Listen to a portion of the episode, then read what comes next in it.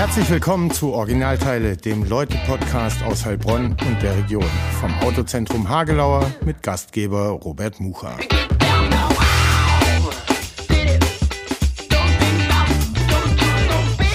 Herzlich willkommen zu Folge 36 Originalteile Podcast, der Leute Podcast aus Heilbronn und der Region. Wie immer seit drei Jahren unser Partner und Möglichmacher, das Autozentrum Hagelauer in der Südstraße.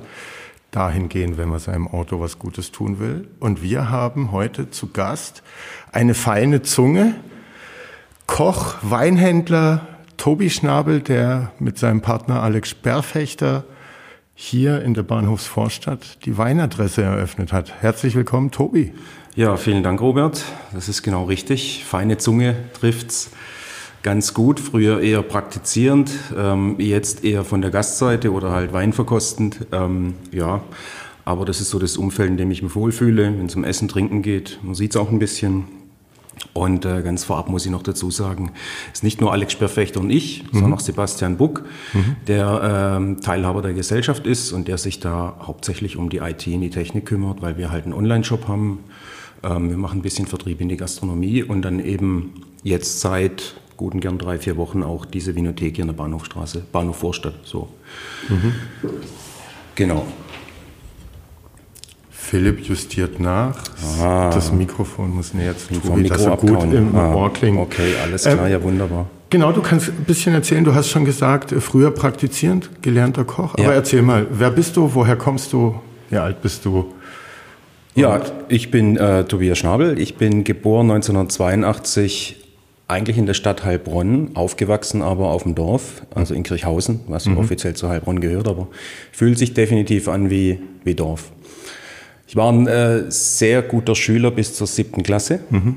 Dann gab es einen Knick, da kam Latein und ähm, hat auch keine. Ging's abwärts. Da ging es echt abwärts. Also ich war mit Preis und Belobigung auf dem Gymnasium, auf dem Ellihaus Knapp damals und äh, ab da ging es dann so ab der siebten Klasse bergab und ähm, das lag jetzt nicht dran, dass ich es nicht konnte, sondern ich hatte einfach keine Lust. Mhm. Und das war dann so eine Blockadehaltung und äh, da war dann relativ schnell klar, dass das mit dem Abi nichts wird. Mhm. Ähm, ich habe es probiert bis zur neunten. Was heißt, nee, probiert, ich habe es äh, gemacht, aber mhm. richtig probiert habe ich es eigentlich nicht. Ich habe als Mustersportler, also wirklich als Leistungssportler, ich habe Ring, äh, Fußball, Tennis gemacht und habe trotzdem den 1000 Meter Lauf im Sport verweigert, mhm. äh, einfach halt um cool zu sein. Ne? Also mhm. so blöd war ich damals. Und äh, habe dann die neunte Klasse zweimal gemacht und äh, bin dann in die zehnte in die Realschule, habe meine mittlere Reife gemacht und stand dann viel schneller als, ähm, als, äh, ja, als erwartet vor der Entscheidung, was werde ich jetzt eigentlich. Ne? Mhm. Und Kochen, ich weiß gar nicht warum, irgendwie hat es auf mich eine Faszination ausgeübt. Ich konnte es nicht, aber es hat mich interessiert und ähm, Gab es da in der Familie oder im Bekanntenkreis Nein. irgendjemand, der da inspiriert hätte oder eine Null. Oma, bei der du immer unterm Küchentisch saßt? Äh, naja gut, also die Oma kann natürlich schon super kochen, die lebt auch noch, die ist jetzt mhm. 95, ne? also wunderbar, die Frauen werden bei uns in der Familie wirklich alt. Mittlerweile kocht sie natürlich nimmer, aber so diesen, diesen Gastro-Einschlag oder irgendwas, den gab es nie. Es gab... Ähm, also mein Onkel ist Metzger, mhm. ähm, mein Opa, den ich nie kennengelernt habe, der war auch Metzger mhm. und dementsprechend kam jetzt über meinen Vater dann auch so immer ein bisschen, ja, äh, das, jetzt immer die Liebe zu einem guten Braten oder mhm. so. Meine Mutter kocht auch sehr gut und äh, wir hatten dann auch immer so diesen Sonntagsbraten so als mhm. Tradition. Aber ansonsten war es einfach ein Interesse an vielleicht auch dem Beruf. Und das war aber dann in den Schuljahren, in deinen letzten, irgendwie da oder kam das erst, als du dir die Gedanken machen musstest, okay, ja, also das war Schule ja will ich nicht mehr? Das hat sich ja angefühlt wie so eine Ad-Hoc-Entscheidung, dass jemand mhm. sagt, hey Tobi, was möchtest du werden, entscheide ich in den nächsten fünf Minuten, weil diese, diese berufliche Orientierungsphase, die man normalerweise auf der Realschule hat, die findet in der neunten Klasse statt. Da ja. war ich aber zweimal auf dem Gymnasium und bin dann in die zehnte in die Realschule. Mhm. Und musste dann quasi äh, aus eigenen Stücken in den ja, Winterferien waren es, äh, ein Praktikum organisieren. Und das habe ich dann halt gemacht im äh, Ringhotel Burkhardt damals. Und das hast du dir ausgesucht oder ja. kam das äh, so ein bisschen zufällig, weil ein Bekannter nee. deiner Eltern Connections da hatte und die sich Überhaupt erbarmt nicht. haben? Überhaupt also du wolltest schon ja, in die... Ja. Ne, weil eigentlich, wenn du sagst, du warst Leistungssportler und so, dann wäre vielleicht der erste logische Gedanke in Richtung Physiotherapie oder so, mit Nein. Sportlern arbeiten oder mhm. so da gewesen? Also als Kind hatte ich den Wunsch Archäologie. Mhm. Äh, ja. Indiana Jones. Ja, klar, natürlich. Ja, irgendwie eine Prägung war da. Ähm, mich begeistert es halt heute auch noch ein bisschen, alte Dinge anschauen. Ähm, aber es wurde dann letztendlich halt der Beruf des Kochs. Ich erinnere mich an eine kurze Berufsberatung auf dem Arbeitsamt damals, mhm. der, während der 10. Klasse. Und ich habe ihm gesagt, ich ähm, möchte entweder Koch oder, ich weiß gar nicht, ob es diesen Beruf noch gibt, Werbekaufmann werden. Mhm. Und dann hat er gesagt, okay, hier geht es ein bisschen um Kreativität. Ähm, er hat mir aber auch klipp und klar gesagt, Werbekaufmann ist die Anforderung Realschule offiziell. Aber wenn du dich bewerben möchtest, wirst du sehen, du brauchst ein Abitur. Mhm.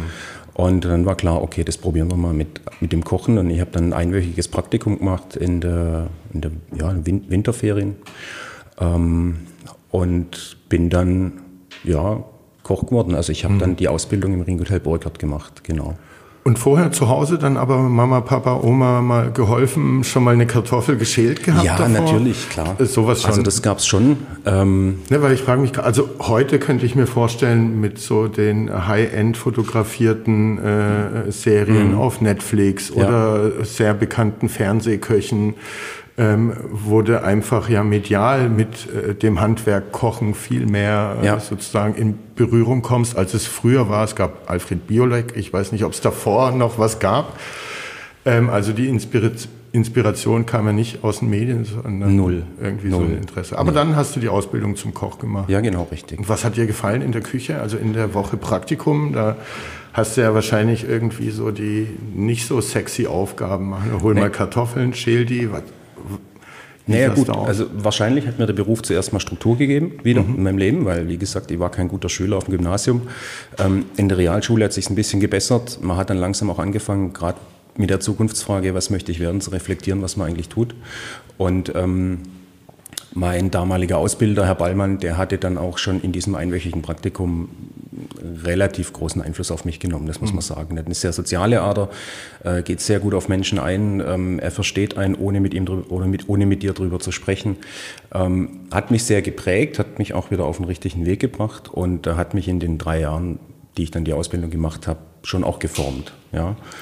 Und war das damals in der Küche, also ich kenne das auch nur ja. ne, aus sozusagen medialen Erzählungen, äh, dass früher der Ton äh, und der Umgang in der Küche äh, rauer war, als es jetzt heute bei den jüngeren Chefköchen in der Großzahl zumindest der Fall sein soll. Hast du auch noch so eine harte Küchenschule da durchgemacht? Oder wenn du sagst, er war sehr sozial, konnte auf Menschen eingehen, wurde dann nicht geschrien, mit heißen Kochtöpfen Nein. nach Azubis geworfen äh, und so weiter. Nein, das wurde nicht, nee, nee. Also der war, ähm, es war ein sehr ruhiger Ton bei uns in der Küche. Ähm, es waren auch eigentlich sehr gut organisierte Dienstpläne, sodass wir so gut wie nie äh, mehr arbeiten mussten, als wir eigentlich ähm, vertraglich unterschrieben haben. Mhm.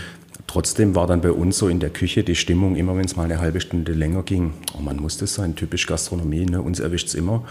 Und er hat dann immer gesagt, ihr werdet euch noch umschauen. Ne? Mhm. Und das wollten wir nicht glauben. Wir haben mal gedacht, das kann doch nicht mehr schlimmer kommen, wenn man mal eine halbe Stunde länger arbeiten muss. Aber es gab vielleicht ein, zwei Momente, wo auch er mal ausgeflippt ist. Ne? Also mhm. da muss wirklich, musste wirklich ganz, ganz viel zusammenkommen. Und man hat dann aber gemerkt, es tat ihm dann leid. Ähm, und er hat alles mit Fassung getragen und äh, hatte viel, viel Geduld mit uns. Und äh, es war schon ein sehr, sehr guter Lehrmeister und wir haben dort, also wenn wir gerade mal über das Kochen an sich sprechen, haben wir dort halt die Basics gelernt. Also mhm. es war ja jetzt kein Restaurant, das, es war in Heilbronn bekannt, das Ringhotel Burkhardt, ähm, gerade auch für sein Sonntagsbrunch, Geschäftsessen.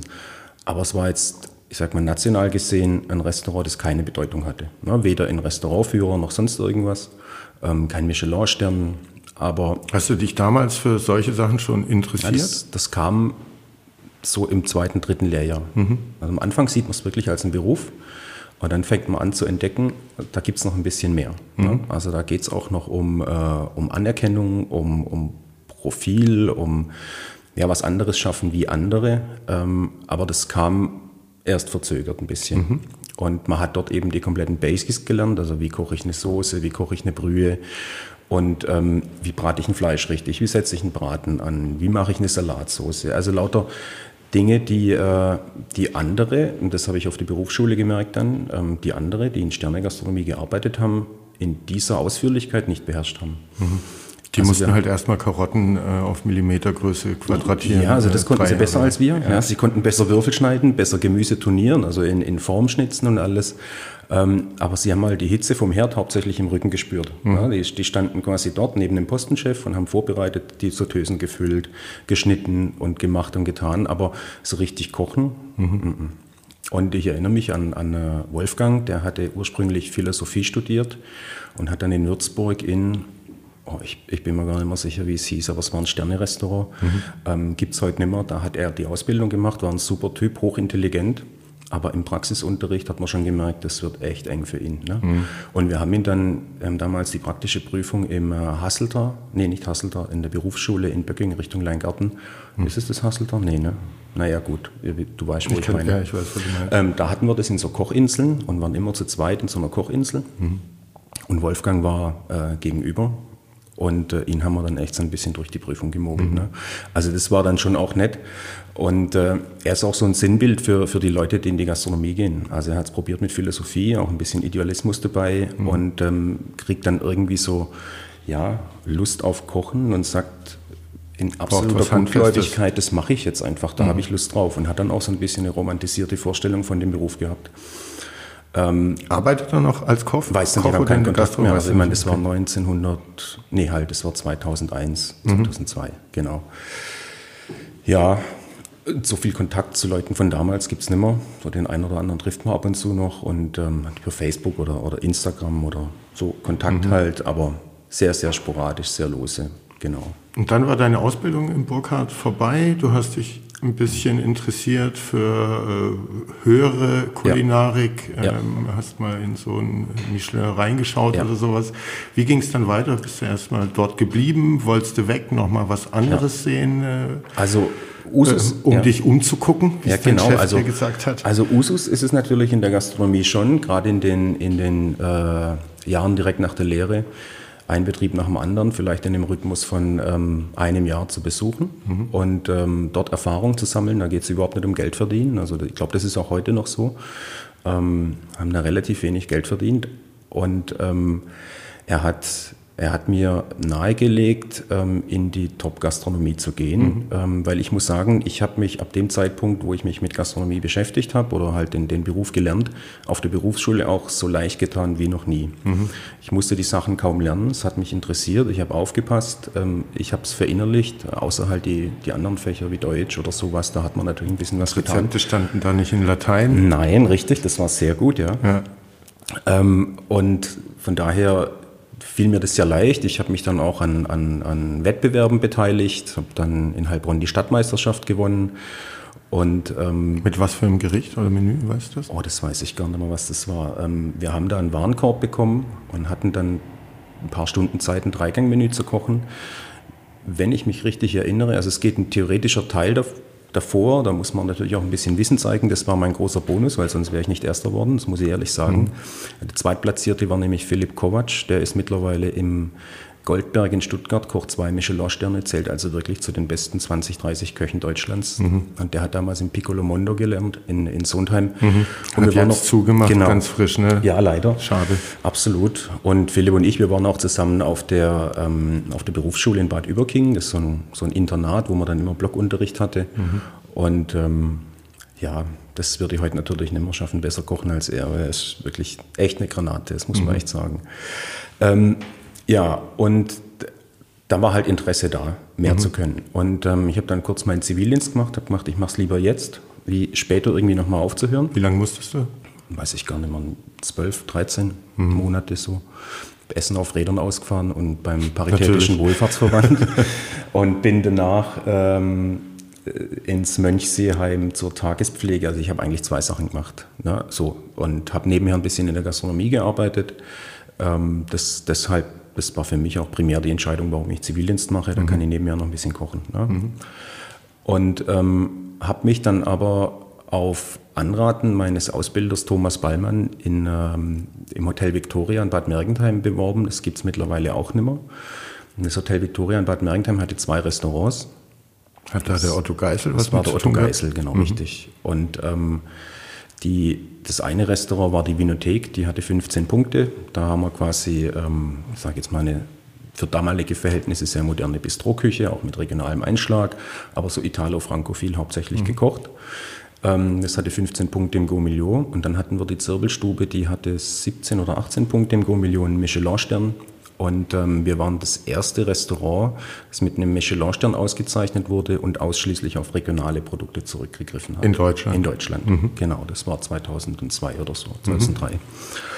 Ja, und wie hat dir dann so diese High-End-Küche äh, gefallen? Was hast du da, was fandst du da besser oder auch schlechter als in der Hotel Burkhardt Küche, wo du gelernt hast? Was waren die größten Unterschiede? Und hat sich der Spruch bewahrheitet von eurem also das, Chef? Genau, das war mal das Ihr Erste. Ihr werdet euch noch umsehen. Das war mal das Erste. Halbe Stunde Überstunde war dann Feiertag für euch wahrscheinlich. Also äh, ja, richtig. Wir haben, ähm, also ich kann vorwegnehmen, egal welche Station es geht, es ging immer noch ein bisschen mehr. Mhm. Ja? Ähm, und dort war es wirklich so, dass wir halt zum Teil dann um 9 Uhr anfangen mussten. Ähm, was für die Gastronomie schon auch relativ früh ist. Und ähm, dann sind wir, naja, dann sind, oh, dann sind wir. Da klingelt das Handy. Ja, aber auf, das Handy ist leise, aber der Laptop klingelt. Ne? Die sind das ist in Ja, gut, okay, wir hören es nicht. Auf jeden Fall, ähm, wo waren wir stehen geblieben? Ah, ja, genau. Ähm, 9 Uhr also, angefangen? Ja, richtig. Das ist relativ früh für die Gastronomie gewesen damals. Also ne, dachte ich, weil wir haben immer so um 10 oder um 11 angefangen im Hotel Burkhardt. Jetzt war es mhm. 9. Und dann ging es halt abends auch schon bis um zehn, halb elf. Und wir hatten eigentlich eine relativ klare Hierarchie. Mhm. Schon, es gab unseren Küchenchef, den Herrn Retzbach. Ähm, dann gab es den Sous-Chef, den stellvertretenden Küchenchef, den Jörg Steinbach, den kenne ich auch noch. Und äh, der ist, glaube ich, mittlerweile bei der Audi, wenn mich nicht alles täuscht. Also der ist auch raus aus, dieser, aus diesem Arbeitshamsterrad. Mhm. Ähm, und dann gab es eben die Postenchefs, Jungköche und ähm, das war's. Mhm. Und wir haben, äh, was, was mir damals aufgefallen ist, ist, dass unser, unser Chef, Herr Retzbach, ähm, ich meine, der hat 17 oder 18 Punkte im Gourmillot gekocht, hat auch zum Besten Deutschlands gehört. Und er geht halt abends in die Spülküche und spült und geht dann und sagt, jetzt seid ihr dran. Also er hat es wirklich auch vorgelebt, mhm. weil wir dort halt echt alles machen mussten, vom Frühstück aufschneiden, wo man normalerweise eine Frühstücks, äh, einen Frühstücksangestellten hatte oder was, bis zum Spülen. Mhm. Und ähm, das war schon auch ein großes Vorbild, aber natürlich auch sehr streng. Mhm. Kein Choleriker, überhaupt nicht, aber er konnte dir schon ganz genau sagen, so nicht anders. Und äh, ja, da hat man wirklich, also rezeptmäßig am meisten mitgenommen, muss man echt sagen. Das war. Kannst du dich erinnern, hast du da irgendwas mal total verhunzt, wo dann so eine, eine Soße, eine irgendwas und wie kam dann so eine Ansage rüber vom Chef? Ah, nee, also so richtig konkret erinnern an irgendwas, das man verhunzt hat, ähm, eigentlich eher nicht. Mhm. Aber ich äh, kann mich erinnern, dass ich eineinhalb Wochen oder zwei Wochen da war. Das war vom erst, am 1. Februar habe ich angefangen und äh, ich musste am 15. oder 16. Februar mit einem Azubi auf die internationale Tourismusbörse nach Berlin. Und auf dem Stand von Baden-Württemberg, irgendwas mit Baden-Württemberg, mussten wir dort jeden Tag für 250, 300 Leute kochen. Ähm, so eine Showküche, da haben wir Grünkernrisotto gekocht und also gerade so regionale Produkte mhm. halt verarbeitet. Und wir waren stationiert in der Landesvertretung Baden-Württemberg und haben dort diese Riesenküche benutzen können, um, äh, um Misoplas, also Vorbereitungen mhm. zu treffen. Und es ging im Prinzip morgens um fünf los. Dann haben wir Canapés gemacht und alles Mögliche und mussten dann aber aller spätestens um neun auf dem Gelände sein, weil sonst mhm. durften wir nicht mehr rein. Deswegen sind wir auch so früh aufgestanden. Und dann ging so ein Tag klassischerweise um sechs auf der Messe zu Ende. Und normalerweise sind wir dann nochmal wieder in die Botschaft und haben mhm. wieder weiter vorbereitet. Und dann gab es aber einen Abend, da mussten wir äh, zu Alfred Biolek in seinen Weinkeller, mhm. weil dort Herr Geisel mit Politikern ähm, ein schönen Abend geplant hat. Ich glaube, da war auch äh, Richard Trautz dabei aus mhm. Heilbronn. Und äh, wir mussten da kochen, fünf, sechs Gänge. Und wir standen im Stau. Wir konnten einfach nicht. Wir hatten diesen großen Sprinter ähm, voll mit Lebensmitteln und ähm, eigentlich waren wir auch ein bisschen müde. Und dann haben wir angerufen und äh, beim Herrn Geisel auf dem Handy und haben gesagt, es wird später. Sagt er, das geht nicht. Wir, wir kommen nicht vorwärts. Mhm. Und dann haben wir gesagt, okay, wir, wir gucken hier nach einem Taxifahrer im Stau und das haben wir dann auch gemacht. Mhm. Der Jan, mein, mein damaliger Azubi, ist dann ausgestiegen, hat einen Taxifahrer geholt und in der Schlange und hat gesagt, pass auf, wir sind da hinten dieser Sprinter, du wartest jetzt hier rechts auf dem Gehsteig, bis wir da sind und führst uns auf dem schnellsten Weg in den Osten zu äh, Alfred Biolek. Mhm. Also ich weiß die Straße nicht mehr. Und dann sind wir in der Tat eine halbe, dreiviertel Stunde Verspätung angekommen, aber wir waren da definitiv früher, als wenn wir durch den Stau gegangen wären. Mhm. Und dann sind wir erstmal zur Schnecke gemacht worden. Ne? Mhm. Also da, da, steckst du dann auch nicht mehr drin. Und ähm, dann haben wir unseren Stiefel runtergekocht, ein schönes Menü, und waren um zwölf fertig und äh, sind dann direkt in die Botschaft wieder und haben weiter vorbereitet für den nächsten Tag. Und da bin ich dann beim Ausparken mit dem Sprinter an so einem kleinen Begrenzungspfosten hängen geblieben und habe den Einlauf meines Lebens passiert. Ja. Mhm. Also das, ja. Aber ansonsten, wenn es ums Kochen ging oder so, ähm, ich meine, natürlich gab es Ärger, wenn man jetzt, ich sag jetzt was versalzen, das passiert selten, man bekommt eine Routine. Aber ähm, natürlich gab es Ärger, wenn man was verbrennen lässt und den ganzen Ablauf von so einer Küche durcheinander bringt. Mhm. Aber wir hatten eine offene Küche, also im Prinzip da, wo du bist, da könnte jetzt ein Gast sitzen und hier stehe ich schon und rieche dein Essen an, da kannst du nicht schreien. Ne? Ja, okay. Möchtest dich ins Kühlhaus zurückziehen. Und was waren deine Pläne danach? Wolltest du, warst du auch mal im Ausland? Wolltest du ins mhm. Ausland? Eigenes Restaurant? So einen Traum gehabt? Oder lieber also die safere Nummer, also angestellt sein und gut kochen? Ähm, also alles eigentlich. Ich, äh, okay. ich bin mit meiner äh, damaligen Freundin dann nach Nürnberg in Schindlerhof. Das war ihr Traum ein bisschen, ein Tagungshotel. Mhm. Also eigentlich Europas bestes Tagungshotel, alle drei, also immer drei Jahre im Stück. Dann mussten sie für diese Auszeichnung ein Jahr aussetzen, dann durften mhm. sie es wieder drei Jahre bekommen. Schon sehr innovativer Betrieb, ähm, Fokus nicht ganz so sehr auf die Küche. Aber die Qualität, die wir da gemacht haben und auch die Menge, das war trotzdem beachtlich, haben wir auch viel, viel mitgenommen und äh, da kam es dann zur Trennung und wir haben zusammengelebt und ich habe gesagt, okay, dann, dann muss ich jetzt weg. Mhm. Und habe mich dann im Ausland beworben, in Lech am Arlberg, in der Krone und ähm, wurde dann genommen für die Wintersaison. Und da war es dann wirklich so, ich bin am 26. November auf den Berg gefahren, habe mein Zimmer bezogen, bin morgens um 8 am nächsten Tag in die Küche. Dann haben wir uns kennengelernt, haben eine Speisekarte geschrieben. Das war so, also ich war Postenchef, das heißt, ich habe einen, einen Posten in der Küche verantwortet am Anfang. Und wir hatten 15 Punkte im Gourmillot. Und äh, dann haben wir so eine vorläufige Karte geschrieben, bis die Hauptsaison losgeht. Und dann kam auch der Rest der Mannschaft. Aber im Prinzip angefangen am 27. November dann und der erste freie Tag war Heilige Drei Könige am 6. Januar. Mhm. Und da waren dann Tage dabei, da buckelst du von morgens um 8 bis abends um 11. Und dann gehst du trinken mit deinen, ne, also in die Kneipen, mhm. weil irgendwie waren wir ja auch erst 24 Jahre alt und möchten schon ein bisschen was zum Leben haben. Mhm. Ja, also das war super anstrengend, das war heftig mhm. ähm, und würde auch sagen, so von der Belastung her als Angestellter das, ähm, das Heftigste, das ich erlebt mhm. habe. Trotzdem aber auch ein schönes Gefühl dann, an so einem Tag, also mittags 400 à la carte runterkochen auf einem, ich sage jetzt, Wirtshausniveau, also mhm. von Spaghetti Bolognese über einen Altwiener Suppentopf bis zum Hummer Thermidor, aber das dann in der Größe und Qualität und abends auf 15 Punkte für 100 Leute plus 130 Leute Halbpension, Sechsgang.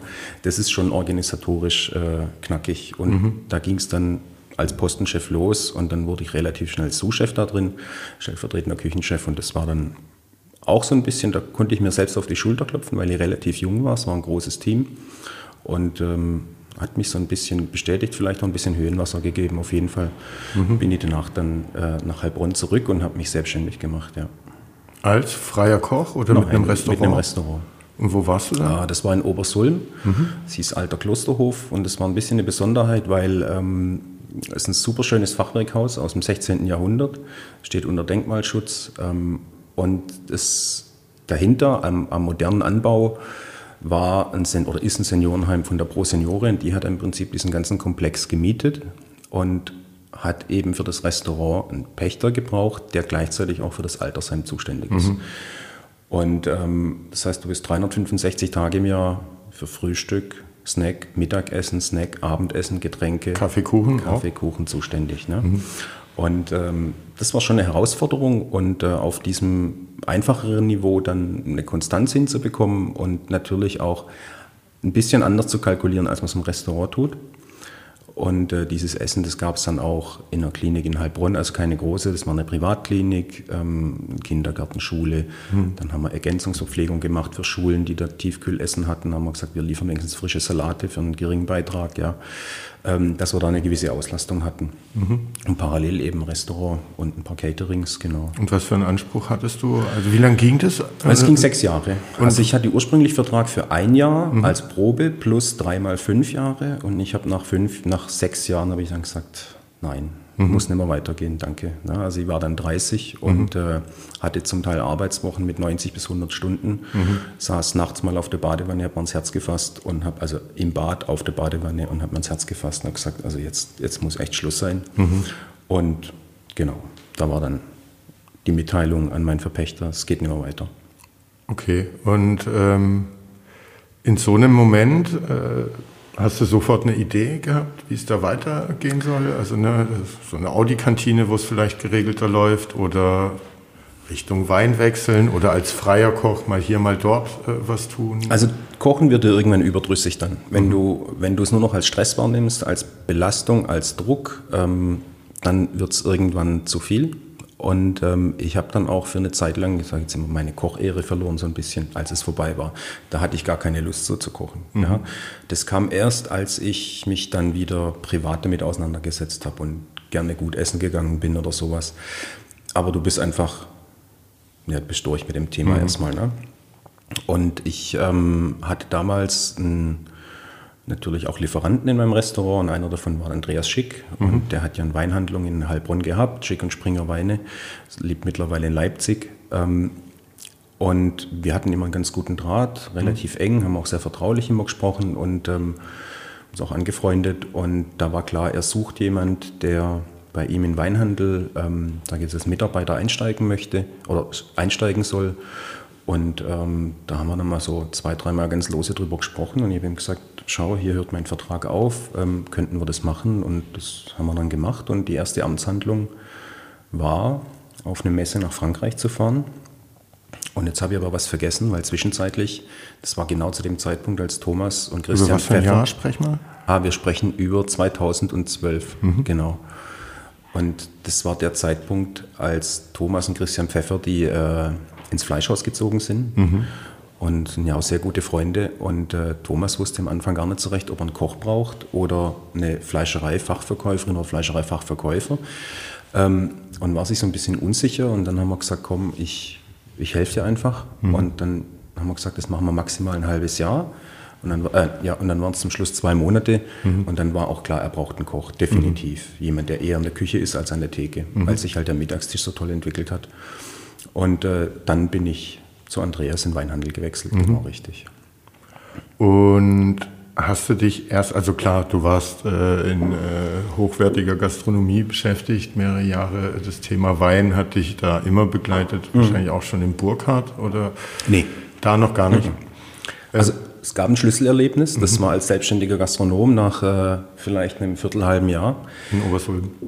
Genau richtig. Ähm, also es war auch mein Anspruch, jeden Gast zu begrüßen, die Speisekarte zu übergeben, ein bisschen was zu erzählen und ähm, was zu empfehlen und die Leute kennenzulernen. Und so bin ich dann halt auch, ich habe auch Essen rausserviert und habe einen guten Appetit gewünscht, habe danach gefragt, ob es geschmeckt hat und Ab und zu kamen natürlich auch Fragen zum Thema Wein. Mhm. Und dann haben mich, ich meine, das wird jetzt wahrscheinlich auch nicht jeder gleich verstehen, aber dann haben sie mich gefragt, äh, Herr Schnabel, wir haben ja so einen tollen Chablis getrunken.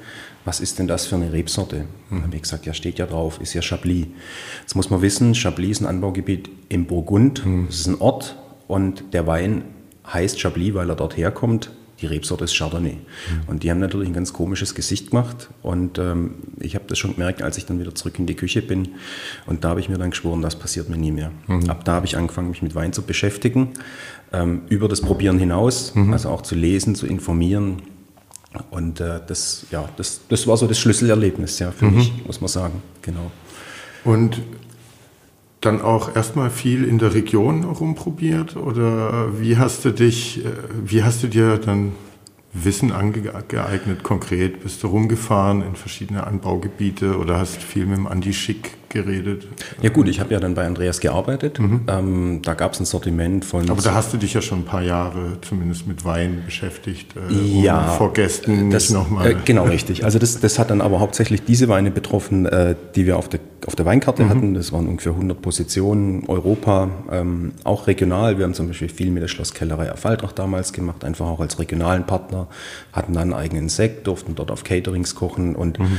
ähm, ja, aber so dieses tiefe Wissen, wie ich es jetzt beim einen oder anderen habe, ähm, das konnte man damals natürlich nicht aufbauen, weil mhm. es war immer noch nur ein Teil meiner Arbeit und nicht mhm. meine komplette Arbeit. Also eigentlich sollte mein Fokus auch was anderes sein damals. Mhm. Ne? Und das, deswegen, das kam dann erst so im Weinhandel. Und dann seid ihr du und der Andi wohin? In Burgund gefahren? Oder was hast du gesagt? Die erste nee, das sind wir, also das war so die erste Amtshandlung. Da sind wir ähm, auf eine Messe nach Südfrankreich gefahren, nach äh, Montpellier. Ähm, das ist eine Messe, da werden ausschließlich Bioweine ausgestellt. Und das Tolle in der Messe ist, da hat jedes Weingut, egal wie groß es ist, egal ähm, wie bekannt es ist, einfach nur einen Tisch. Mhm. Die Tische sind immer gleich, ist eine weiße Tischdecke drauf. Es darf sich niemand über Hostessen oder über große Werbung, Plakate, über einen Aufbau, einen Stand definieren, sondern da geht es nur face-to-face. -face. Der steht dahinter, der zeigt dir deinen Wein, erzählt dir was drüber fertig. Ne? Und mhm. das ist eine tolle Messe, die ist mittlerweile aber auch nicht mehr klein. Ich meine, das ist jetzt auch schon zehn Jahre her. Die ist ziemlich groß geworden. Mhm. Und ähm, fast noch interessanter sind mittlerweile die, die sag jetzt Satellitenmessen, die drumherum entstehen. Das sind dann Winzer, wie zum Beispiel da oben steht jetzt hinter mir Mirko Tepu. Mhm. Das ist ein Winzer aus der Provence. Der hat so ein kleines Weingut und ist auch so ein Idealist, äh, dass er gar keinen Bock auf eine Biozertifizierung hat. Ja, aber er arbeitet im Prinzip fast schon biodynamisch, mhm. verzichtet komplett auf alles und ähm, darf dann aber an so einer Messe nicht teilnehmen, weil er halt dieses EU-Bio-Siegel, dieses mhm. Zertifikat nicht trägt. Und ähm, das sind dann fast noch interessante Weingüter, ja. Und was war dein Aufgabengebiet damals äh, bei Andi? Äh, wie gut hast du dich da schon im Vergleich zu heute mit Wein ausgekannt? Was, äh, also, wo hat er Unterstützung gebraucht? Ähm, äh, es ging eigentlich darum, Andreas zu entlasten, mhm. dass er sich um Verkauf, um Vertrieb kümmern kann. Und ähm, es war vielleicht auch ein Glücksfall für mich, dass er lediglich einen Katalog hatte, der eigentlich eine Preisliste war. Da stand ein Wein und ein Preis. Mhm. Als Überschrift des Weingut. Und wir waren uns einig, dass da eigentlich ein Katalog her muss mit Texten zu den Weinen. Und das hieß für mich, ähm, viele Weine natürlich auch probieren und dann aber mich intensiv damit beschäftigen. Ähm, Apropos probieren, wir ja, haben genau. Flaschen stehen. Da, ja, stimmt, ja. Bevor ähm, wir vergessen zu richtig, trinken. Das, ich habe jetzt mal äh, zwei Weine, die so ein bisschen ja, sinnbildlich für uns sind. Das eine ist ein äh, Chardonnay aus der Pfalz. Wir kommen dann nämlich gleich auch hier zur Vinothek und das kannst du erzählen, wie das alles passiert ja, ist. Ja, genau. Also das eine ist ein Chardonnay aus der Pfalz ähm, vom Weingut Andres aus Deidesheim. Ähm, der heißt Chardonnay Hart Mandelring. Ähm, das sagt uns jetzt, dass der Wein aus, dem, aus der Hart kommt und ähm, aus der Lage Mandelring. Und der ist, im Prinzip sind das Klone aus dem Burgund, also dort, mhm. wo die Rebsorte eigentlich herkommt. Das sind, glaube Reben, die in den 80ern gepflanzt wurden.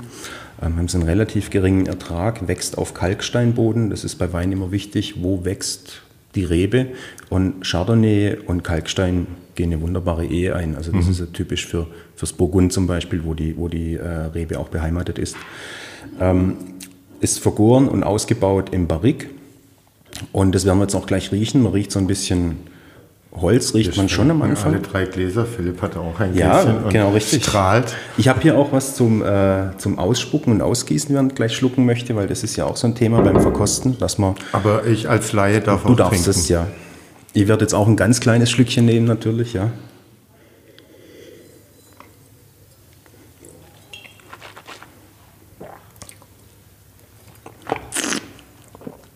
Also, es ist schon, ähm, schon ein Brett morgens um, was haben wir? Wir haben Viertel vor zwölf. Ja, wunderbar. Also ein Mittagswein, sehr gut. Ja. Aber schon ein Brett, also der, ähm, der hat Holz und der hat auch eine sehr straffe Säure. Was wichtig ist für so einen Wein, mhm. ist für mich immer auch ein Zeichen von Lebendigkeit. Und dem gegenüber steht aber auch so ein bisschen Extrakt. Das heißt, wenn man den Wein jetzt im Mund hat, dann fühlt es sich überall so an, als ob was wäre. Also mhm der Laie würde vielleicht sagen vollmundig. Das ist mhm. so ein Wein, das, das ist ein Wort, das in der Weinsprache ein bisschen verpönt ist, vollmundig. Aber ähm, ich glaube, das trifft es ganz gut. Der greift überall an, der ist überall da und er bleibt auch schön am Gaumen stehen und ist aber gleichzeitig frisch. Mhm. Also da hat man jetzt auch Lust auf ein zweites Glas. Wenn man mit Säure kann, das ist ganz wichtig, das kann nicht jeder. Ähm, ja, und das ist so ein Wein, ich, ich könnte jetzt auch nur reinriechen. Also das Wie ist denn das? Ich habe in einem äh, Tim Melzer Podcast, als der so eine äh, Weinexpertin oder ein Restaurantchef zu Gast hatte, nachgefragt, äh, wie man denn, wenn man Laie ist und sich nicht auskennt, nicht als völliger Vollhonk im Restaurant die Weine präsentieren lässt. Und der hat gesagt, eigentlich riecht man nur und muss gar nicht kosten. Ähm, mhm. und da riecht man nur den Kork oder auch nicht. Ähm, aber man schluckt nicht äh, schon mal einen Probeschluck runter, ob der Wein einem schmeckt. Ja, also primär geht es natürlich darum, einen Korkschmecker rauszukriegen. Ne? also duftet der Wein oder riecht der Wein nach einem alten Kartoffelkeller. Das ist mhm. so das Typische, so nasser, fauliger Keller. Ähm, aber im Prinzip, wenn man, wenn man so einen Wein präsentiert bekommt, sollte eigentlich, wenn es ein Sommelier ist, der Sommelier vorher auch schon mal dran gerochen haben mhm. an dem Korken, sollte relativ schnell identifizieren können, ob der Kork hat oder nicht. Trotzdem finde ich es eine gute Geste, Leute probieren zu lassen, mhm. weil es kann ja auch sein, dass einem der Wein, den man da bestellt hat, überhaupt nicht schmeckt. Mhm. Und dann muss man eben in Dialog. Dann muss man sagen, hey, hat mir das anders vorgestellt, was können wir tun? Und dann mhm. kann vielleicht ein guter Sommelier auch sagen, Gut, dann verkaufe ich den jetzt glasweise an den anderen Tischen, empfehle ihn, auf was habt ihr Lust, dann muss ich eben auf ihn eingehen, auf den Kunden mhm. oder auf den Gast, genau. Okay. Das, aber ich, ich probiere auch. Also, ne, ich meine, das ist ja dann eh schon im Glas. Dann riecht man rein, dann kann es auch ab, in einen selbst ein Stückchen und dann kann man ja ein bisschen probieren und dann kann man ja auch sagen, wunderbarer Wein. Mhm. Sehr schön, ja, kann man ja gleich loben, ja. Also, finde es, nee, das Ritual, das ist schon gut. Mhm. Und äh, okay, dann bist du in das äh, Weinhändler-Business beim Andi Schick. Genau, da waren wir ich, bei der Preisliste und ähm, ich musste mich mit allen beschäftigen und ähm, musste Texte schreiben, dass wir einen, einen Katalog bekommen, der ein bisschen mehr kann, als nur eine Preisliste zu sein. Und Level 2 war dann eben die, über die Weingüter, über die Anbaugebiete was zu schreiben. Und so war ich dann innerhalb von einem, ich würde sagen, viertelhalben Jahr ziemlich up-to-date, was das alles anging mhm. und hatte das eigentlich auch schon verinnerlicht, habe auch viel probiert in der Zeit. Mhm. Ähm, und, ähm, was ja. macht mehr Spaß, wenn man kocht, probieren vom Gekochten oder wenn man Weinhändler ist, Weine probieren? Ja, schon, schon Wein probieren. Mhm. Ne? Also Kochen ist ja immer noch so ein Prozess, äh, das dann zu begleiten. Und da hatte ich ja auch schon so eine Routine, dass man auch gar nicht mehr zum Teil ab abschmecken musste, mhm. sondern einfach würzen. Man wusste genau, da fehlt noch das und das in etwa. Mhm. Ja, aber beim Wein ist es halt, ich meine, wir haben Wein erzählt immer so eine Geschichte von der Herkunft, wo er herkommt. Das ist also bei, wir sprechen über, über, eine, über ein Niveau, ich sag mal, die, wir sprechen über die Top 10 Prozent an Wein der Welt. Alles mhm. andere ist ein bisschen, ich sage jetzt Suppe und Soße für, ne? Mhm. Also einfach zum, als Wirkungsgetränk meistens. Aber mhm. das, was wir machen, das ist so wirklich schon im oberen Bereich anzusiedeln. Ähm, und da spricht Wein immer so ein bisschen über Herkunft. Ähm, vereinfacht könnte man sagen Terroir. Das hört mhm. man oft in Bezug auf Wein. Das beinhaltet aber viel mehr. Das beinhaltet ähm, die Arbeitsweise. Wie arbeiten die Leute in der jeweiligen Region? Wenn wir zum Beispiel ähm, ins Veneto gehen, äh, rund um äh, Verona, da entsteht Amarone, ein, ein Rotwein, der aus getrockneten Trauben gemacht wird enorm konzentriert ist. Das zählt für mich auch zum Terroir, weil es mhm. eben herkunftsbezogen ist. Es geht mhm. nicht nur um Boden, um Klima, sondern auch die Menschen, was haben die für einen Impact auf den Wein? Was, was machen die mit den Trauben? Wie gehen die damit um? Was, was ist die Tradition, die Kultur dahinter? Und das ist so ein bisschen unsere Aufgabe, das zu erzählen. Mhm. Ja, also, ja. Und äh, wie lange hast du dann mit dem Andi zusammen äh, gearbeitet, den Weinhandel gemacht? In, kannst mich gleich korrigieren, ähm, ist aus schicke Weine, hieß es ja mhm. dann am Ende, äh, sozusagen das geworden, was du und ihr jetzt macht? Ja.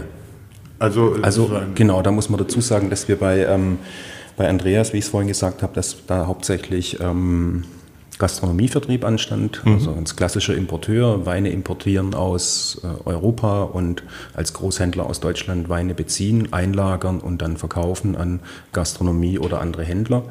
Ähm, und dazu gab es eben noch eine Vinothek, mhm.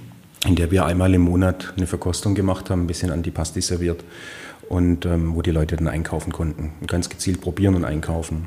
Und äh, da haben wir dann meinen heutigen Geschäftspartner, Alex, Geschäftsführer der Firma, kennengelernt und ähm, relativ schnell angefreundet, ähm, seine Hochzeit ausgerichtet mhm. und er hat eben den Background äh, IT. Mhm. Macht mit seiner Firma, hat er auch schon unzählige Shops hochgezogen, sind eher spezialisiert aber auf, auf äh, Web-to-Print und Printformer. Und ähm, er hatte halt irgendwann die Idee, lass uns doch mal eure Weine im Internet anbieten, lass uns einen Shop machen. Und, ähm, Macht ja Sinn. Absolut, ja. Und äh, da haben wir dann drüber gesprochen und äh, das war dann ein relativ kurzer Prozess, bis wir dann ins Doing kamen und haben ähm, zusammen auch mit Sebastian, der heute auch Teilhaber der Firma mhm. ist, damals den Shop aufgesetzt mhm. innerhalb von drei, vier Monaten und ähm, ja, dann gelauncht und der hieß dann Schicke Weine. Mhm. Richtig. Und so hieß er dann bis zum Schluss. Und Andreas ist ja dann 2017 nach Leipzig gezogen. Mhm. Ähm, ich hatte das Büro im, im Fleischhaus über Pfeffer. Mhm. Ähm, und so haben wir uns halt ein, zwei Mal im Monat gesehen und haben halt dann im Prinzip die digitale Welt macht es ja möglich, ähm, einfach parallel gearbeitet an, mhm. an verschiedenen Dingen. Und jetzt muss ich in den Jahren, was haben wir im 22, 21, 2020, genau, mit Sicherheit bedingt durch Covid, äh, kam dann einfach auch die Entscheidung, ähm, sich wieder zu verkleinern und mhm. auf, ausschließlich auf Gastronomie zu konzentrieren. Und ähm, er hat dann Alex mir angeboten, den Job weiterzuführen mhm. und eben eine eigene Firma zu gründen und so haben wir es getan. Okay. Zum 1. Februar im vergangenen Jahr, genau. Okay. Und ähm, als ihr damals den Schicke Weine Webshop aufgesetzt habt, äh, hat man dann auch gemerkt, äh, wie wichtig online äh, für Abverkäufe ist. Hat es funktioniert? Ähm ja, also äh, du hast auf jeden Fall eine andere Präsenz, aber wir haben auf keinen Fall den Fokus darauf gelegt. Mhm. Also unser Fokus war nach wie vor Gastronomie und ähm, das hat man dann halt auch schon gemerkt. So ein Online-Shop läuft nicht von alleine. Man mhm. muss immer was tun. Ne? Und ähm, wir waren auch vom Sortiment natürlich her sehr in einer Nische. Also man hat dann auch gemerkt, wenn jetzt ein Wein irgendwie in meinetwegen Dresden vermehrt auf, einer Wein, auf Weinkarten auftaucht, dann erhalten wir Bestellungen aus Dresden, weil wir über die Suchergebnisse bei Google eben ganz oben gelistet sind als Importeur so eines Weins. Ne? Also mhm. das, das war schon erkenntlich. Ähm, ansonsten haben wir halt, und das ist auch bei uns heute noch so, haben wir im Preisbereich unter 8, 9 Euro, wo eigentlich so die Musik spielt, ähm, relativ wenig anzubieten. Mhm. Ähm, und deshalb kann man uns nicht vergleichen mit äh, so ganz, ganz großen Shops, die hier mhm. Millionen okay. Flaschen im Jahr drehen, sondern es geht mehr so um das Geschichtenerzählen, auch ein bisschen das, das Profil schärfen und wir, wir wollen mit dem Online-Shop natürlich schon auch erfolgreich sein, ganz mhm. klar.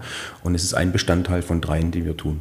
Ja. Aber damals war es eher so ein bisschen nebenher, ein bisschen, ne, bisschen mhm. stiefmütterlich, möchte ich fast sagen, im Nachhinein.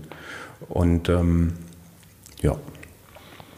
Und dann habt ihr sozusagen die Firma vom Andi oder den Shop äh, übernommen. Also wir haben eine neue Firma, Firma gegründet. Wir haben eine neue, neue Firma gegründet, genau. Äh, und war damals bei euch schon im Kopf, dass ihr was Stationäres, wie ja. jetzt hier, äh, wo wir drin sitzen, ja. haben wollt? Ja. Und warum war euch das so wichtig? Also man muss dazu sagen, dass, dass ich die letzten... Es war ja Covid so, ne? Da ja, genau, richtig. Also die letzten drei Jahre ähm, bei Andreas, als er nach Leipzig gezogen ist, haben wir die Weine zu einer Spedition gegeben, die auf Wein spezialisiert ist. Die hat ein hochmodernes Distributionslager, ähm, übernimmt auch einen Versand für dich, übernimmt einen Import, die Einlagerung, Lagerhaltung, Versand. Also im Prinzip schreibst du in deiner Warenwirtschaft einen Lieferschein. Mhm. Und ob da jetzt eben sechs Flaschen Riesling oder drei Karton Schrauben draufstehen, ist fast egal. Also du verlierst mhm. ein bisschen die Emotion, die Bindung zum Produkt. Und ich finde, es ist bei sowas ähm, wie Wein, das, also gerade in der Nische, in der wir uns bewegen, wo man das Produkt erklären muss und, und ja, darf man Bezug nicht verlieren. Was ist denn eure Weinnische? Ja, wir haben, also ich glaube, wenn jetzt jemand reinkommt, der sich so ein bisschen. Wir haben gelernt, über 8, 9 Euro auf jeden Fall. Ja, gut, ja. also das meiste bewegt sich bei uns. Ich meine, wir haben jetzt äh, hier hinter mir haben wir das Deutschlandregal, da haben wir mhm. auch Gutsweine für 8, 9, 10 Euro. Ähm, dann VDP-Weingüter wie, wie Kühling Gillot, ähm, 12,50 Euro, wo man herausragende Weine bekommt, die man auch fünf, sechs Jahre liegen lassen kann und die dann trotzdem noch ganz große Freude bereiten. Ähm, aber unsere Nische ist so ein bisschen, ähm, und das kriegen wir jetzt als Feedback auch mit, dass wenn jemand reinkommt, ähm, der sich eigentlich mit Wein auskennt, trotzdem noch was entdecken kann. Mhm. Und das ist so ein bisschen der Kern, auf den wir uns konzentrieren möchten. Es kann nicht nur solche Weine geben, man braucht immer auch so ein paar bekanntere Etiketten als, als Fixpunkt, mit dem man mhm. sich orientieren kann und sagen, ah, das ist in etwa die Qualitätsstufe, mit, den, mit der Sie handeln. Ähm, ja, und wir erkennen jetzt eben, im Dialog mit unseren Kunden, viel besser, wo wir noch was tun müssen, wo wir mhm. nachjustieren müssen. Das geht online leider verloren, weil online schreibt ja keiner. Das passiert zu. jetzt durch den Laden? Ja, natürlich. Mhm. Also da, da, kriegen wir auch ganz klar Aufgaben gestellt. Ne? Mhm. Also, und die nehmen wir an und das, das ist für uns Gold wert, weil online schreibt ja keiner, ja, ich war jetzt auf der Suche nach einem Ripasso im Preisbereich 17 Euro, ihr habt nichts, ich gehe zu einem anderen. Mhm. Ne? Wir merken einfach jetzt im Verkaufsgespräch Bedürfnisse, die wir vorher nicht auf dem Schirm hatten und das ist für uns Gold wert. Also mhm. ja. Und dann, du hattest gesagt, äh, ja, ein stationärer, ein Laden, ein echter Laden war von, für euch von Anfang an mit im Konzept gedacht. Richtig.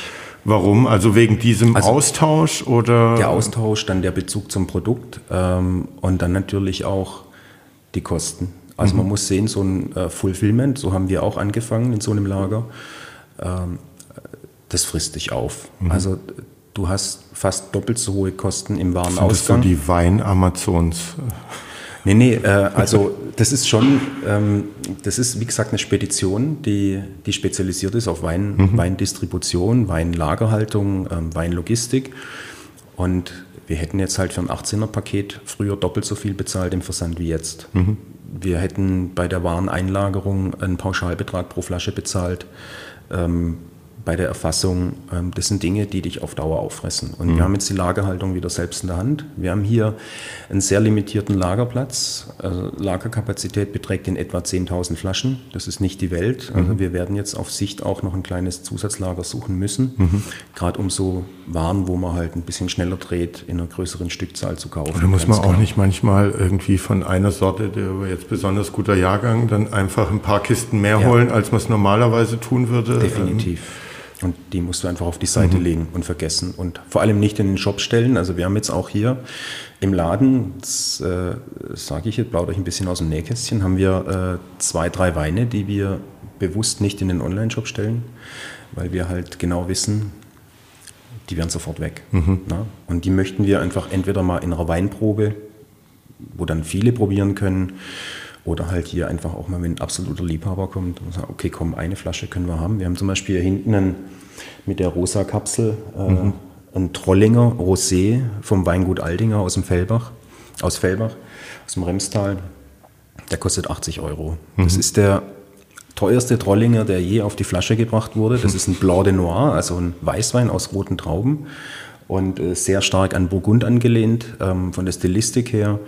Und es gab, glaube ich, 200 irgendwas Flaschen. Und Den kriegt man jetzt nicht bei euch im Shop. Nein, ja, der wäre weg. Dann muss ne? man hier in den Außer Laden. wir würden es halt über den Preis regeln. Also ja. hier steht 80 Euro, das ist der reguläre Verkaufspreis vom Markt.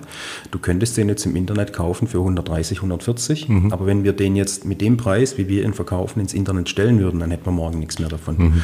Und das wollen wir uns ein bisschen vermeiden. Ne? Ich kann das alles nachvollziehen, dieses diese Goldgräber, ähm, die haben natürlich Freude dran an solchen Etiketten und möchten das vielleicht einfach auch nur probieren. Aber es gibt halt auch Leute, die sowas kaufen und dann für 40, 50 Euro weiter bei eBay oder so anbieten. Mhm. Und das macht dann keinen Spaß, wenn du weißt, dass es deine Flasche war. Mhm. Ja. Hättest du Besseres damit tun können. Trinken zum, zum Beispiel. Beispiel. Selber trinken. ähm, und ihr wolltet den Laden aber auch von Anfang an in Heilbronn haben ja. oder ne, Alex arbeitet in Ludwigsburg. Ja. Du hast gesagt, hätte er vielleicht auch dort sein können oder? Nee. In Neckarsulm. Keine Option. Mhm. Nee. Neckarsulm vielleicht noch, weiß ich nicht, aber dadurch, dass wir halt alle Heilbronner sind, ähm, haben wir hier unser, ich sag jetzt Netzwerk, unsere Freunde, unsere, ja, unsere Bekannten und ähm, dann war es naheliegend in Heilbronn was zu finden. Und dass es jetzt letztendlich das hier geworden ist. Ihr habt lange gesucht, oder? Sehr lange. Also wir haben eigentlich im März schon damit begonnen. Ähm, Dieses Jahr? Letztes Vergangenes. Jahr? Letztes Jahr. Ja, gesucht, genau. Und uns damit auseinanderzusetzen, was, was in Frage käme. Haben auch ein, zwei Immobilienmakler angeschrieben. Und ich meine, das klingt jetzt ein bisschen doof, aber es war, es war Corona, es war Lockdown und eigentlich dachten wir, wahrscheinlich wird es das ein oder andere Geschäft nicht schaffen und mhm. vielleicht können wir dann irgendwo was bekommen. Ne? Aber das keine Chance. Es war nichts auf dem Markt und Startschuss war dann so ein bisschen neben Eckstein, äh, hier gleich ums Eck in der Olgastraße, äh, Quatsch, in der Achtungsstraße. Ähm, da war daneben mal so eine, Tech, was war das, eine Änderungsschneiderei und so die wurde umgebaut und ähm, wir hatten dann die Idee, dort so eine Art Pop-up-Store zu machen. Genau, diese Schneiderei wurde angedockt ans Eck, Eckstein, der genau. Durchbruch, genau. Und wir hatten da den Wunsch oder die Idee, und, und Maris ist eine sehr gute Freundin von uns und auch eine gute Kundin, und wir hatten einfach die Idee, ähm, dort einen Pop-Up-Store zu machen, während wir suchen. Mhm. Vielleicht beschränkt auf fünf, sechs Monate. Mhm. Das kam aber leider nicht zustande. Da hatte der Vermieter was dagegen und ähm, dann mussten wir uns erneut auf die Suche machen. Dann kam irgendwann Dardan vom Hip Island auf uns zu und hat gemeint, dass der Christopher vom Nost mhm. dahinter noch einen Raum hätte. Mhm. Ähm, vielleicht wäre das was für uns. Und das haben wir uns dann angeschaut und da war dann aber relativ schnell klar, das passt auf keinen Fall. Eine Weintrinkstube. Ja, das, also das war klar, das passt nicht. Ähm, das wäre auch zu klein gewesen und da hätten wir auch keinen Lagerplatz gehabt oder irgendwas. Das wäre, wenn dann auch wieder nur eine Pop-up-Lösung mhm. gewesen. Und Christopher Wollmann hat dann aber zu mir gesagt, er hat hier ähm, sich vorher was angeschaut, das könnte vielleicht was für uns sein. Und den Tipp hat er von mir bekommen gehabt. Ja, Robert, dann herzlichen ja. Dank. Ja. und ähm, ich bin dann am selben Tag noch äh, telefonisch mit, dem, mit unserem jetzigen Vermieter, mit dem Raphael, in Kontakt gegangen und äh, habe ihm dann. Da kommt Wein, du darfst ihn entgegen. Nee, andersrum. Es geht ah, Wein. Wein. Okay, sehr gut. Es gehen die Pakete. Äh, und bin dann am selben Tag noch mit ihm in Verbindung getreten und ähm, haben uns dann ein, zwei Tage später hier getroffen. Mhm. Und was wir hier vorgefunden haben, war nicht schön, das muss ich dazu sagen. Ich habe mir den äh, Raum ja mit meiner Freundin genau. angeschaut, weil wir auch eine Idee hatten. Ja. Und hier waren noch äh, irgendwie Kaiman-Terrarien und ähnliches. Es war Wahnsinn. Hier hat jemand gewohnt, obwohl, obwohl es keine irgendwie Dusche nicht darf und es gibt keine Dusche und sowas mhm. und der äh, liebte Reptilien und äh, mhm. Geviech und Gezeugs. Also ja, ich kenne äh, ja. den Raum. Und wir haben ja quasi so ein bisschen, also ich kann mich noch erinnern, an der, an der Besichtigung habe ich einen, unseren jetzigen Vermieter, Raphael, gefragt, ähm, bevor wir uns jetzt in dieses Ding verlieben, über was sprechen wir hier an Miete? Ne? Und das war dann okay für uns und dann war klar, okay, jetzt hier keine keine Denkblockade mehr. Jetzt können wir überlegen, was können wir hier tun. Auf der anderen Seite war es sehr schwer abzuschätzen, was für ein Potenzial die Immobilie hat, mhm. weil es waren abgehängte Decken. Ich meine, wir sehen, sie sind fast eineinhalb Meter abgehängt hier noch. Ne? Ja. Wir haben das Gerüst stehen lassen, um eine Lampe zu befestigen und ein bisschen. Ähm, also Deckenhöhe ist jetzt fast vier Meter. Ne? Über vier Meter, vier Meter drei. Ganz ja. früher in den 60ern war das hier eine Metzgerei mit Gastraum. Richtig. Es wurde gekocht, es gab eine frische Theke. Ja. Ähm, sicher wurde auch Wein getrunken ja, zu Linse und Spätzle ja, ja. oder sowas. Also so, ihr habt ein und, Stück weit die Tradition hier zumindest wieder und, aufleben lassen. Und wir haben, wir haben halt so ein bisschen die Katze im Sack gemietet. Mhm. Also die Decken, die hässlichen Fliesen, weiße Standardfliesen, ähm, teilweise zersprungen. Die Wände waren verkleidet mit, äh, mit, mit Holz und über dem Holz war Raufaser aufgebracht, dazwischen überall Vorwerkgrün, weil Vorwerk ja auch mal Mieter war. Und wir haben gesagt, komm, wir machen es, wir gucken einfach, was drunter ist. Und dass wir dann jetzt hier so einen schönen alten Terrazzo-Boden haben mhm. ähm, und dann eine freige, im Prinzip so fast die Hälfte des Raumes freigelegt, äh, vier Meter hohe Ziegelwände ähm, mit bis zu 100 Jahre alten Ziegelsteinen, weil das Haus ist ja 1913 gebaut worden. Mhm. Die Fassade ist denkmalgeschützt, das Haus an sich nicht. Ähm, das, das war dann schon eine mehr als positive Überraschung mhm. und in, in diesem Zug, in der Renovierung, da entstand dann auch der ja, der Gedanke, hier so ein bisschen mehr zu machen als, ich sage jetzt mal, nur ein Weinbüro, wo man ein bisschen mhm. was verkauft und Lagerhaltung, mhm. sondern ähm, das hat auch Potenzial für Gastlichkeit ein bisschen. Mhm. Und da mussten wir eben Kompromiss finden, weil ich habe es vorhin gesagt, ich hatte 90 bis 100 Stunden Gastronomie, bin da ein bisschen gebranntes Kind. Ähm, das schlägt sich zwangsläufig auch auf dein Privatleben mhm. durch und das möchte ich einfach nicht riskieren und deswegen haben wir gesagt, da müssen wir irgendwie so ein, so ein Zwischending finden und ähm, möchten das auch nicht fünf, sechs Tage die Woche machen, aber wir machen ab Mitte, Ende Mai, je nachdem wann unsere Konzessionierung durch ist, Donnerstag und Freitag abends eine Weinbar, wo man bei uns dann sitzen kann, Wein aus dem Regal schnappen, einfach eine Flasche, ein kleines Korkgeld drauf und die dann hier trinken oder halt offen und dann gibt es ein bisschen Antipasti von unserer italienischen Aufschnittmaschine und mhm. äh, das war's dann. Na, und dann haben wir Kann man dann auch draußen vor dem Laden sitzen? Wir haben es beantragt. Mhm. Ähm, ich denke, das wird, also ich, ich, ich gehe einfach mal davon aus, dass es genehmigt wird, weil ähm, 150 Meter weiter sieht die Situation nicht anders aus, mhm. was den Gehsteig angeht. Und deshalb, ähm, ja, glaube ich schon, dass das was wird. Und jetzt müssen wir eben abwarten, wie lange das Konzessionierungsverfahren noch dauert. Und äh, dann geben wir das auch rechtzeitig bekannt. Und dann sind wir so ein echter Hybrid-Weinhandel. Also mhm. ja, Weinhandel, ein bisschen Gastronomie und ähm, ja, Und seid ihr happy, in der Bahnhofsvorstadt gelandet zu sein? Oder hättet ihr an der Neckarmeile irgendwie Nein. cooler gefunden? Nein. Ähm, ne, ihr seid hier Nähe Kaiser, wie heißt der, Friedrich? Kaiser Friedrichplatz, genau. Ja. Ähm, wo ja, ja gelernte Gastro äh, für Heilbronner ist. Es gibt ja. viel hier. Also seid ihr happy? Ja, Merkt ihr, dass hier wir sind happy. Also du hast natürlich, ähm, der Nachteil hier ist natürlich, dass du relativ wenig Laufkundschaft hast. Mhm. Ein weiterer Nachteil sind die Parkplätze, muss man ganz ehrlich dazu sagen. Ähm, aber hier kommt man doch mit öffentlichen Verkehrsmitteln hin. Der ja, Bahnhof zum Trinken. ist nicht weiter. Aber stell dir mal vor, du kaufst 18 Flaschen Wein. Ja, drei Sechser Kartons. Aber würdet ihr auch verschicken? Also ich komme her, ich stelle mir hier 18 Flaschen zusammen und sage, aber jetzt Schleppe ins Parkhaus will ich nicht. Naja gut, also wir sind letzt auch schon mit dem Sackhahn hinter an den Parkplatz gefahren und okay. haben den Kofferraum voll gemacht. Ne? Also ist kein Problem. Ähm, der Schwabe nimmt der gekaufte Wein gern selber direkt. Ja, das stimmt schon.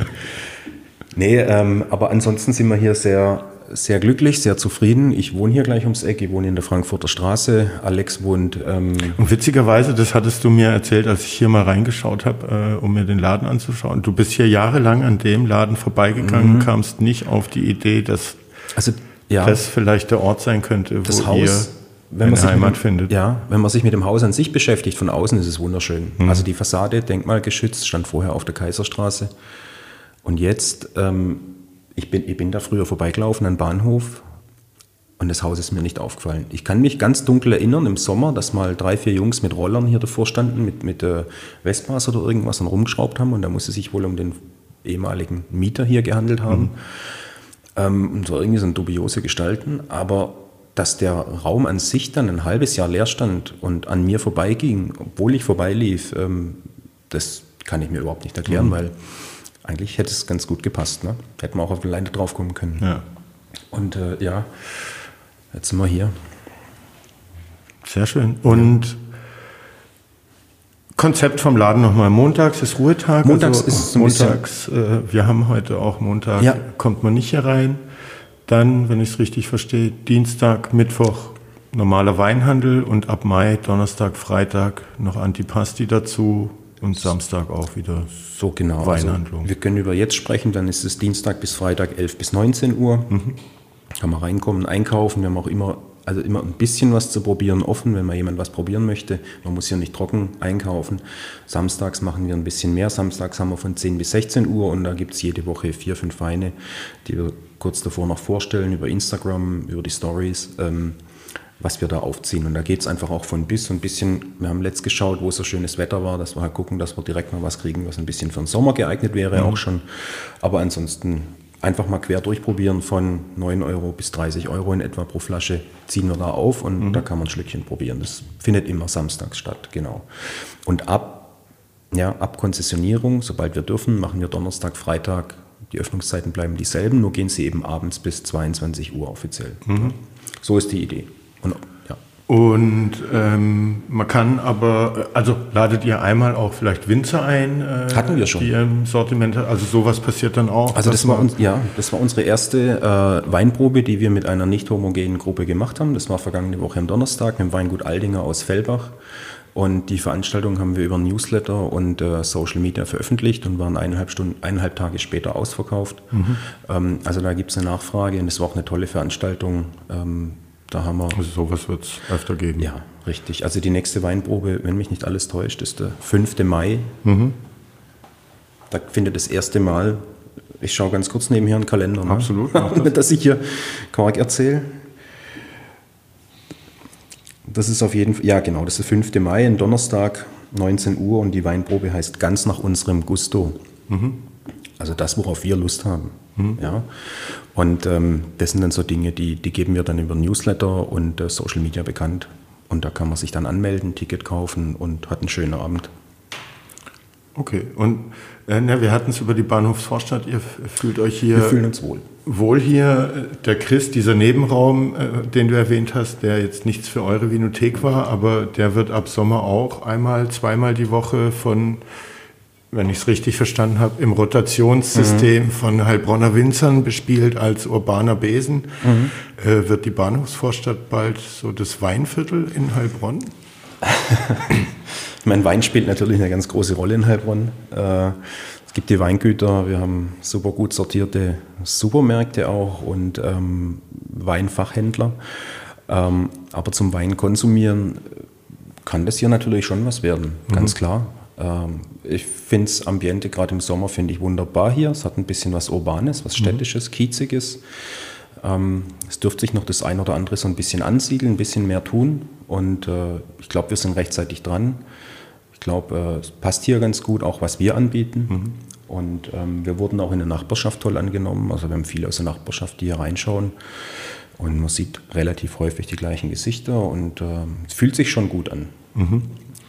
Und wie ist das? Ähm, Wein und junge Leute. Mhm. Also man hört zumindest häufiger, dass da trotzdem immer noch so eine Barriere da ist, mhm. sich auf Wein einzulassen. Ähm, Bier funktioniert schneller. Mhm. Ähm, habt ihr so dieses junge Studentenvolk, Young Professionals, ja. von denen es ja jetzt auch mehr in Heilbronn ja. in Zukunft geben wird, auch im Blick. Ähm, wie wollt ihr die oder denen die Angst vielleicht nehmen, sich auf den Wein einzulassen und vor uh, 30 Euro die Flasche, da kriege ich ja zwei Kisten Bier. Ja.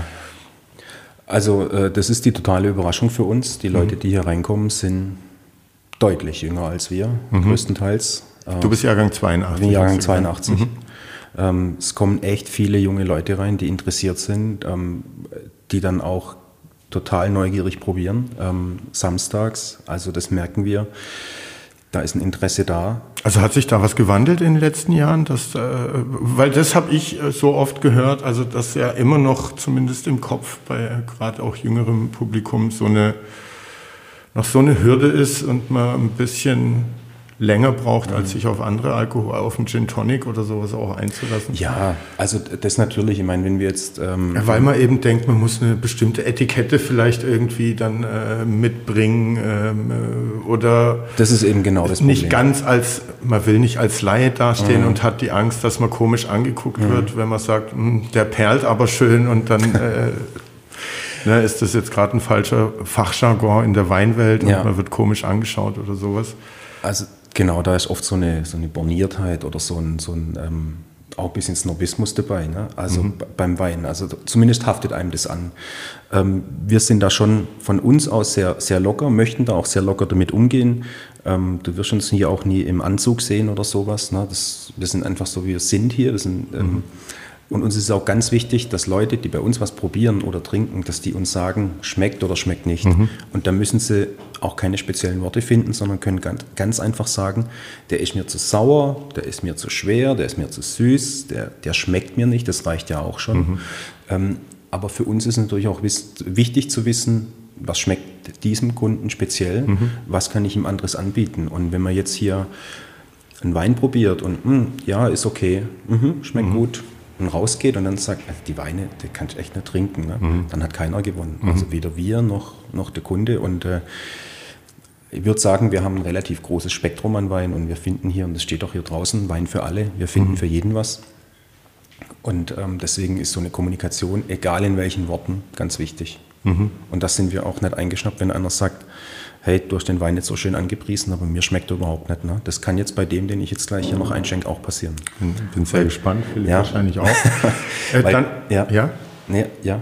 Vielleicht noch, was für Weine habt ihr da? Ähm, alte Welt, hat man keine neue Welt ja. äh, in der Weinwelt, ja. also nicht Übersee, sondern Europa. Ja. Warum äh, nur diese, diese das, Welt des Weins? Das hat gar keinen speziellen Grund. Ähm, ich glaube, man muss sich einfach an einer gewissen Stelle auch ein bisschen einschränken. Mhm. Es gibt also einer der größten Weine, die ich je getrunken habe und dem immer im Gedächtnis bleiben wird, ist ein Wein aus Kalifornien. Also das hat jetzt nichts mit Qualität zu tun äh, oder mit sondern es ist einfach so eine Abgrenzung. Mhm. Ja, wir, wir, konzentrieren uns halt auf, im Prinzip auf diese fünf, sechs Länder, die wir machen und versuchen da so ein bisschen die Nische zu bedienen. Das soll aber nicht ausschließen, dass wir dann irgendwann in Zukunft auch mal sagen, okay, da ist jetzt sowas dabei aus Kalifornien, aus Australien, da haben wir jetzt Bock drauf, dann machen wir das. Ne? Also mhm. wir gehen nichts dogmatisch an. Okay. Auch kein naturnah, bio, irgendwas, sondern wir achten darauf, aber nicht mit Dogmatismus. Das Und finde ich aber, ich sehe aufs Deutschlandregal hier auch Weine aus Stadt oder Region oder sagt er, ey,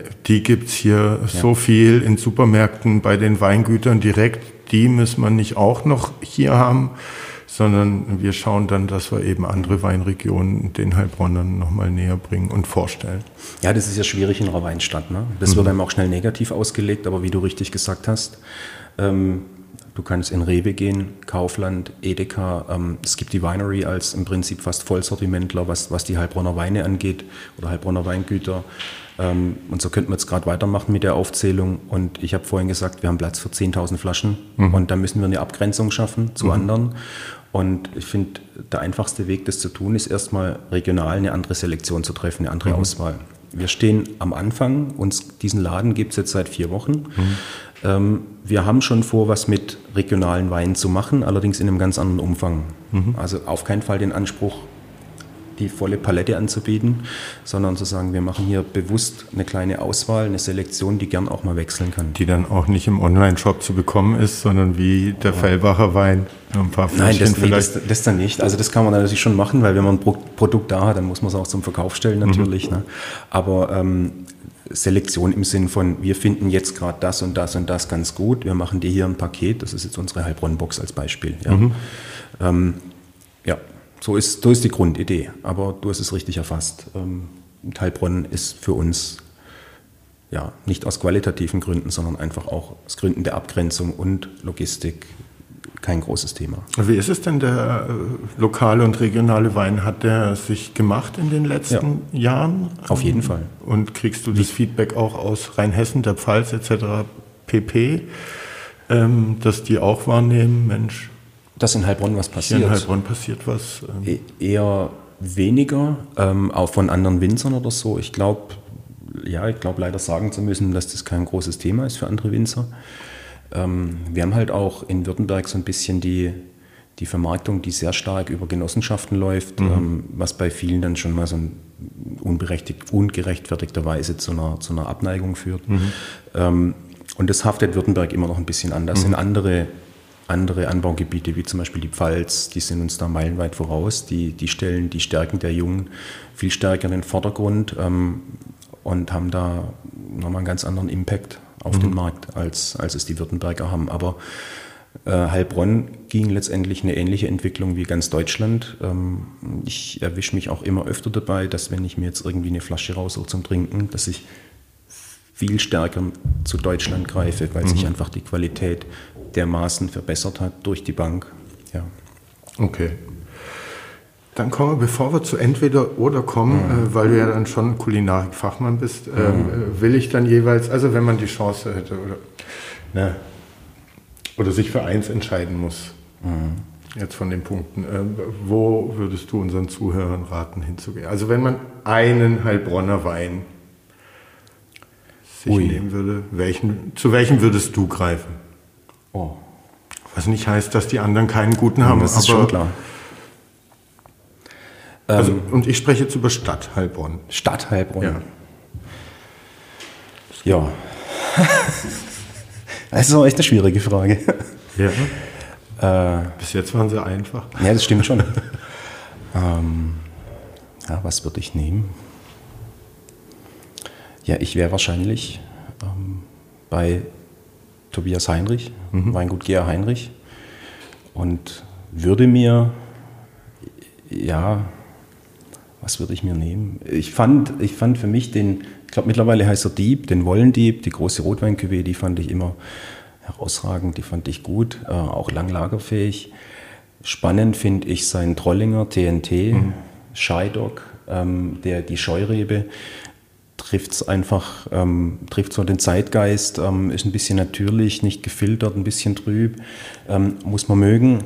Ich, für mich ist es ein Ansatz, wie man mit, ja, wie man vielleicht so ein bisschen auch das verstaubte Image loswerden kann und deswegen mhm. würde ich wahrscheinlich dazu greifen. Mhm. Und bei einem Wein aus der Region, jetzt klammern wir den Stadtkreis aus. Wie weit ziehen wir die Region? Ich würde mal sagen. Württemberg als Anbaugebiet? Nee, Heilbronn-Franken. Also wir sind schon äh, immer noch lokal. Äh, oh, da müsste ich ein bisschen nachdenken. Ich finde ähm, von Martin Albrecht aus äh, Flein, mhm. Ich finde, er schafft es spektakulär Nebbiolo, ganz untypisch für unsere Sorte, aber auch sehr, sehr gute Spätburgunder äh, in einer herausragenden Qualität auf die Flasche zu bringen. Und wahrscheinlich, auch weil er ein wunderschönes Weingut hat und ein guter Typ ist, würde ich zum Martin Albrecht fahren, nach, mhm. nach Fleien, ja. Wenn du äh, einem Freund, der nicht äh, von hier kommt, ein Weinfest empfehlen müsstest, ja, ähm, nicht nur Stadtregion, ja, ne? also ja. wo würdest du ihn hinlotsen? Es gibt natürlich das große Weindorf, aber es gibt auch kleine Weinfeste auf Weingütern oder in kleineren Orten. Was wäre das Weinfest deiner Wahl oder deiner Empfehlung? Ja gut, ich müsste ja dann mitgehen, ne? wahrscheinlich. So, na, dann äh, ich, ja, ich würde dann schon zum Weindorf tendieren, weil mhm. das wäre auch Heimspiel für mich und äh, für meinen Gast. Mhm. Äh, von daher wäre es das Weindorf und ich glaube, da kann man schon auch ganz, ganz ja, gute Sachen erleben mhm. und äh, ich habe auch gute Erinnerungen dran. Deswegen, das könnte ich ohne Wenn und Aber empfehlen, ja. Und am nächsten Tag, in welchen Besen würdest du mit demjenigen gehen? Ähm, wo ich sehr gern hingehe, ist ähm, in Erlenbach, das Weingut Schönbrunn, mhm. zum, zum Essen. Mhm. Finde ich immer lecker. Das Weingut Leis, leider sehr, sehr selten offen natürlich, mhm. ist ein richtiger Besen. Äh, ja, es gibt, also es ist jetzt ungerecht, aber es gibt echt viele, viele gute Besen mittlerweile in Heilbronn, mhm. rund um Heilbronn, ja. Dann bist du durch die schweren Fragen durchgekommen und wir kommen zum Entweder-Oder. Oh. Also was ich noch sagen wollte, ne, wer sich äh, informieren will über die Weinadresse, also das eine ist, man kann vorbeikommen an den Tagen, ja, an dem offen ist. Genau. Aber man findet euch auch auf Instagram, äh, im Web, Facebook etc. pp. Weinadresse.de. Weinadresse.de und dann weiß man ein bisschen, was hier abgeht. Also entweder oder. Ja, ich okay. habe schon gesagt, äh, die sind diesmal nicht so fies wie bei manchen anderen. Äh, rot oder weiß? Ja, weiß. Besen oder Weinvilla? Ah, Besen. Becherglas, äh, du musst jetzt noch einschenken. Ne? Sollen wir das zwischendrin ganz schnell machen? Ja, Weil das ist, das ist, so ein Grenzgänger. Mhm. Nördliche Provence, also nördlicher geht es nicht mehr.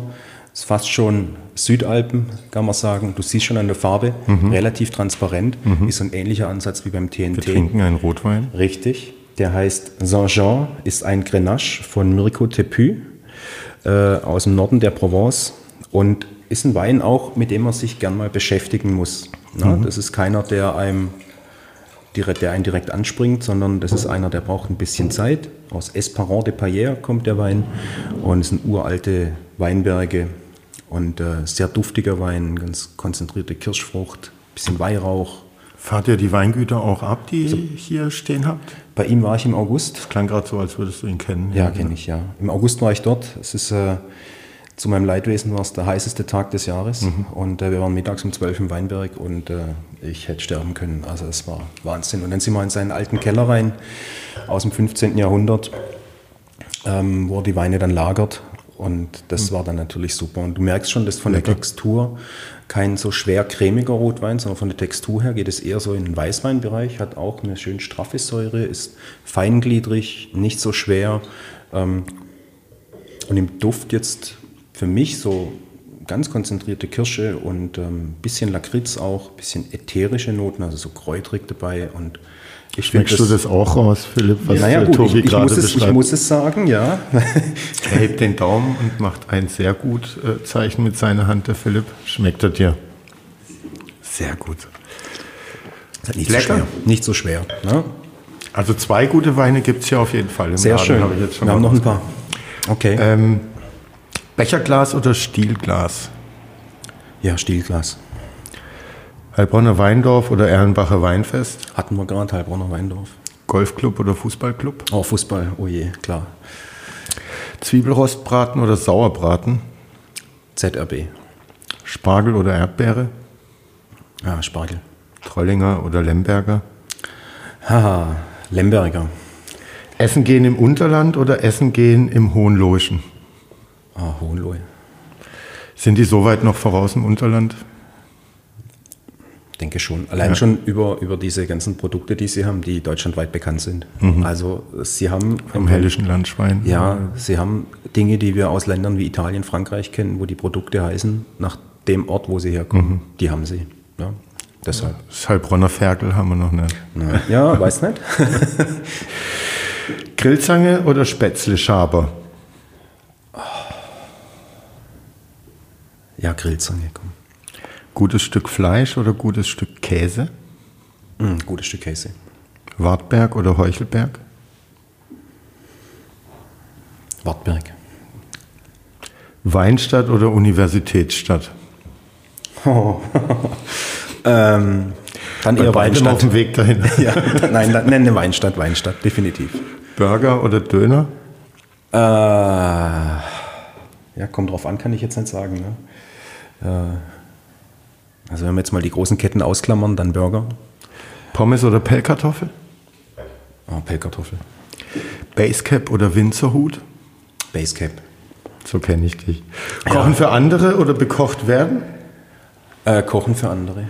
Und ganz zum Schluss Picknick im Weinberg oder exklusives Menü im Sternerestaurant? Tja, mit wem? äh, beides geht auch nicht. Dann, äh, dann nehme ich doch, weil ich so selten dazu komme, das äh, exklusive Menü im Sternerestaurant. Tobi, vielen Dank. Hat Viel. Spaß gemacht, war interessant, war lecker. Ja, schön. Wir können jedem nur empfehlen, hier mal vorbeizuschauen, sich das hier anzuschauen. Ab Mai auch mit Antipasti oder vielleicht ein bisschen später, je nachdem, wie die Stadtverwaltung äh, euren Antrag genau. abarbeitet. Toi, toi, toi, hier mit dem allen. Äh, gefällt mir gut hier. Kann jeder mal reinschauen. Ja, vielen Dank. Schön, dass ihr da wart. Hat mich gefreut. Tschüss.